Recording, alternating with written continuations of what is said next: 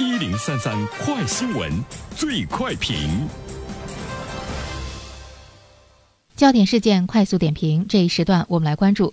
在近日召开的中国教育明德论坛二零一八年年会上，特级教师李振西谈了自己对当前教育改革的看法。他表示，不管我们宣传教育改革的成果多么辉煌，不管我们宣传学校的课程改革突破了什么，只要我们学生的睡眠得不到满足，体质在下降，近视在增加，我们的教育改革就黯然失色。那么对此，我们有请本台评论员袁生听听他的看法。你好，安然。嗯，第一点呢，我想说的是，这个特级教师李振西的呼吁呢，非常的勇敢，而且呢也很人性。之所以我说他是勇敢呢，他直接提到了对教育改革成果的呃一份呢拷问，他的成果究竟呢是以什么来衡量？一个教育工作者，他直接把教育改革的成果和学生们的身体状况紧密挂钩。当然，我也看到了人性的这个光辉哈。关于孩子的睡眠。呃，体质的状况啊，包括他的近视的这样一个状况，连父母都不敢直视的一片领域，因为那是一种这个摧残啊。教育的改革的成果是什么？教育是什么？这是李老师呼吁中需要我们思考的一个核心。呃，教育的对象是人，是孩子，不是考试成绩，不是升学率，不是应试教育，也不是对学习和读书的厌恶。说到对学习和读书的厌恶，我们看到了太多这样的情景，就是当孩子们参加完高考的那一瞬间，我们看到有太多的中国的孩子直接把课本给撕了，扔向了天空。那种撕碎是一个什么样的感觉？其实我觉得是对读书的一种憎恶，对走过的十多年的学习生涯的一种厌恶。所以呢，他们到大学的时候才会报复性的去这个玩耍。当他们在大学中报复性的玩耍、挥霍人生、尽情的快乐的时候，我们往往呢是去指责孩子，说你到大学为什么不去珍惜你的大学时光？其实我们要反过来想，一个孩子变成了这样，那么是孩子的问题；两个孩子变成了这样，或许。还是孩子的问题。那么，如果百分之九十的孩子都是这样的话，其实是社会的问题，是我们教育的问题。为什么我们那么多的人在经历了紧张的这种高考，进入到大学之后，我们会发现有一个共同的习惯，就是工作之后再也不看书了，远离书籍。我们经常会说，学习是一个人一生的一种习惯，但是在我们周围，在我们整个的这个国民的一种习惯中，你能看到学习读书是多少人一生的习惯？它也是我们教育改革成果的一部分。我们怎么样去看我们的教育改革的这个成果？所以说，我觉得李振西这位特级教师的这个呼吁非常的勇敢。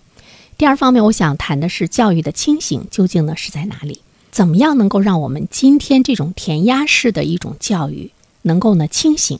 它究竟是一场更多的自上而下的改革，还应该是自下而上的一个推动的力量呢？其实，对于呃李老师的这份呼吁，我们说他勇敢。人性，我们说他有人性的光辉，其实我想说他也很孤独，也很脆弱。他可能淹没在了更多的那种应试教育的行动和呼声之中。但是我们觉得，我们毕竟看到了，我们希望这样的声音能够更多一些。尽管我也是一个孩子的家长，我也能被裹挟着前行，但是我内心真的是希望我们的教育能够呢尽早的去清醒。说到这儿的话呢，可能有人会质疑哈，什么意思啊？就不学习了，就不刻苦了，呃，其实我们想说的是，我们今天应该怎么样更好的去教育孩子，他才能够迎接你根本就不可预知的这样的一个未来。我们中国人在未来来说，怎么样才更有那一个竞争力？说到这个清醒呢，我想谈两方面啊。一方面的话呢，其实我们看到最近对于学生的近视的考核纳入到了地方政府的政绩中，它已经上升到了一个国家的战略。这里面我们是看到了国家开始呢去反思，我们应该教育出什么样的孩子。比如说，他已经直接关注到了近视这样的一个领域。关注到这个领域呢，有两方面的原因，一个是我们的学生孩子的近视率在全世界已经排到第一了。第二方面呢，就是我们已经注意到了孩子的近视、身体状况的一种下降，不单单是关系到这一个孩子他未来的命运和状况，也不单单是关系到他所在的家庭。其实它已经关系到了我们整个国家的一种这个安全的状况，它已经上升到了这样的一个程度。为什么呢？因为我们很多的职业，比如说我们的军人、我们的消防人员，我们想要招年轻人的时候，会因为他的身体状况的不达标而招不到。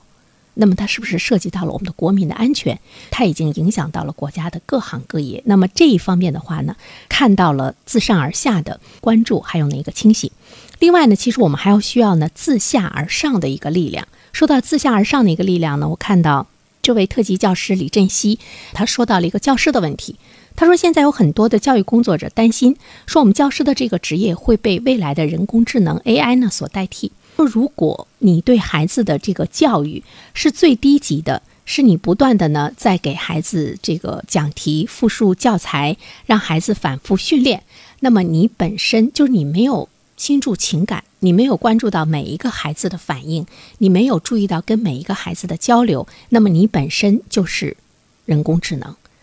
那现在其实我们有很多的工作的那种机械的程度，我们本身已经变成了机器人了，就是肉体的机器人。大家是不是有这种感觉？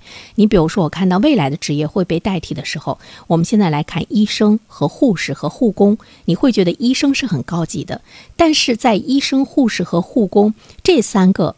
呃，职业中我们看到未来最有可能被代替的就是医生，这种程序化的东西，它是最容易被程序化优势的人工智能所代替。那么对于护工和护士来说，它更多涉及到跟病人之间的那种沟通、那种交流、那种关心，它需要更强的一种社交能力、协商能力，还有人情练达的这样一个艺术。更主要的是，它要有爱心，而这个人工智能是没有的。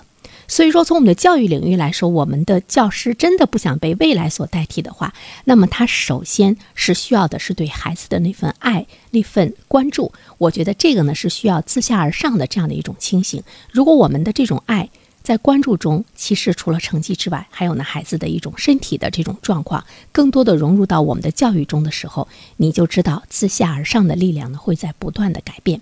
另外，对于孩子来说，我们究竟要教育出一个什么样的孩子？在未来的竞争中，我觉得这是需要我们中国的教育改革呢需要关注的领域，比如说我们的创新。比如说，我们制造这个芯片的核心的能力，到底需要些什么样的这个人才，都是需要我们今天的教育去关注的。你教育出来的不是只会做题的，你教育出来的是需要会去设计题、设想题，并且还需要能创意出更多问题的这样的孩子。那我们今天的教育合格吗？好，兰然，好，感谢原生。